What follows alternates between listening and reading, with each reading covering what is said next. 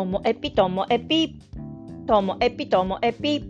面白から真面目までサクッと聞ける独り言ラジオともエピ。こんにちは皆さんお元気でしょうか？いや私はね、まあ、今口は元気ですけども体はそうでもないなっていう状態で。と言いますのも先ほど3時間ほど前にあの2回目のワクチン接種したばかりで今日はなんか無理できないなと思って家で夕方ぼーっとしています。でもただぼーっとしててもやっぱりね飽きちゃうので。であの寝ちゃうのも嫌だったので、こう自分の様子がどうなるのかも観察したかったので、まだ腕はそんな痛くないんですけども、なのでね、あの音楽聴いてたんですけど、そしたら、ふとこう最近ちょっと気になってはいたんですけども、あの Spotify で聴いてると、Spotify ってそのアーティストの横にこう月間のリスナーって出てるんですよね。1ヶ月の間で、まあ、1回でもそのアーティストの曲聴いたらそのリスナーにカウントされるんですけどもであの世界ランキングも出ていまして多分ね、1000万人以上リスナーがいるアーティストはこうランキングの順位が出てるんですよね。で私の大好きなオアシスは。まあね、233位でした、今週ね。だけど、まあ、下がるときはね、260位ぐらいまで下がるときもあったんですけど、ほら、あの、ネブワースの、あの、今、音源が公開されたりとか、また新しく出てくるもので注目されているので、今、じわじわと233位でしたね。リアム・ギャラガーだけを取ると、リアム・ギャラガーはリスナーが百何十万人しかいないので、ランキング外なんですよね。そうなんですよ。で、じゃあ、こう1位って誰なんだろうっていうふうにして、ちょっと気になって調べてみました。でね、1位、2位、3位は私はね、名前は知っていて、音楽も聞いたことがあるんですよ。だけども、4位、5位はもう名前しか知らないとかね。で、6、7、8なんて名前すら知らないみたいな世界ってまだまだ聞いたことない音楽とか知らないものがいっぱいあるんだなって思いました。はい。じゃあね、その1位、2位、3位は後にして、私のこう自分のお気に入りに入れている音楽の人たちがあのどれぐらいの順位なのかってことをあのお伝えしますって言っても、ね、興味ないかもしれないですけど、みんなが知ってそうな人たちですよ。まずね、ブルーノ・マーズが私の聴いてる音楽の中では一番上位でしたね。ブルーノ・マーズは、えっ、ー、と、5000万人以上いましてね、15位に入ってました。で、そのちょっと下にね、5000万ちょっと切るぐらいで、マルーン5が17位にいました。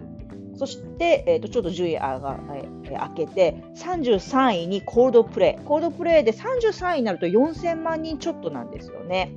でそこから60位にハリー・スタイルズ。ハリー・スタイルズはワンダイレクションのね、一番あのいけてた彼です。で、えーとそしてその下になんと BTS 来るんですよ。BTS は72位、世界で72位で2991万人もリスナーがいるんです。ちなみにね、日本人なんて全然入ってこないんですよ、こういうところには。やっぱり日本語の音楽だから世界っていうのにはなかなかターゲットにならないのかなと思うんですけどね。あの世界で例えばベビーメタルとかって結構評価高かったりするんですけどもそれでも100万人ぐらいしかリスナーはいないんで全然桁が違いますよね。えっとね、ワンオクロックも入ってなかったですね。何百万人とかしかいなかったと思います。はい。で、えっと、BTS の下にチェインスモーカーズ、そしてアービーチとかってね、来るんですけどね。で、あと、レッチリ。レッチリが138位。レッチリで138位なんですね。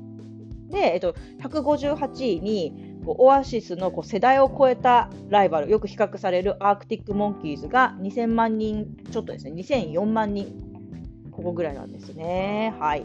で、その下にこうニルバーナとかグリーンデイとかね、あの続いていくんですけども、まあ、さてさて、では、1、2、3位ですよ。であのもし気になった人はぜひね、音源聞いてみてください。第3位は、ダラダン、The Weekend 知ってますか、えーと、カナダ出身のね、まだ若い30ちょっとぐらいの人かな、音楽はかっこいいですよ、本当に。ウィークエンドはあのなんかおすすめの曲みたいので、私のプレイリストに入ってくるので、おすすめされるがままに聴いています。で、第2位は、ダラッダン、エド・シーラン、イギリスの、ね、ソロの彼ですよ。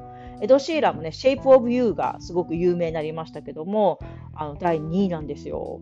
はい。そして第1位は、これね、皆さん、名前は知ってますよ。大人であれば。聞いたことあると思います。ダラッダン。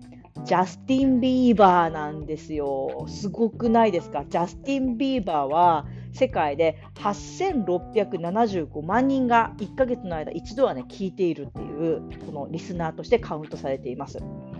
でね、意外だなと思ったのが、ジャスティン・ビーバーもウィークエンドもあの共通点がありまして、2人ともアメリカ出身じゃなくって、カナダなんです。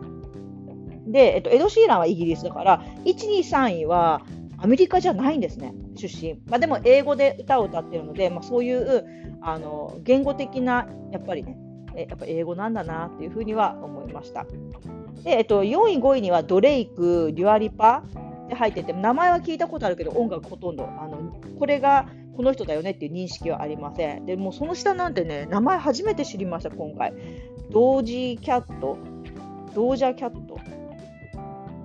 あとは、7位にね、ザ・キット・ラロイ。ザ・キット・ラロイ。これはね、かっこよかったです。オーストラリア出身の男の子だったんですけどね、ザ・キット・ラロイは、これからちょっとね、聞きたいなと思いました。8位に、ね、ジェイ・バルウィン。そして、えーと、な9位がリル・ナズ。これも名前を知ってますよね。で、えっと、10位がね、アリアナ・グランデ。ここに10位に入ってくるんですね。その後その後にこうカニエ・ウェストとか続いていくんですけどね。あと、ビリー・アイリッシュが14位に入っていて、まあ、なんとなく名前は聞いたことある人っていうのはいるけども、でもね、好んで聴いてる人っていうのが本当に少なくて、まあ、第3位のウィークエンドぐらいでしょうかね。ということで、あの世界いろんな知らない音楽がまだまだあるなと思って、まあ、なんかそういうおすすめされた音楽聴いてみるのもやっぱりいいなと思いました。まあ、この上位のランキングの中で私がおすすめなのは第3位のウィークエンドが一番だな。あと第7位のザ・キット・ラロイですね。発音わかんない。ちゃんとそのまま読んでるだけだから正しいかどうか分かりませんけど、ザ・キット・ラロイがおすすめです。はい、今日も最後までお聴きいただきましてありがとうございました。さようなら。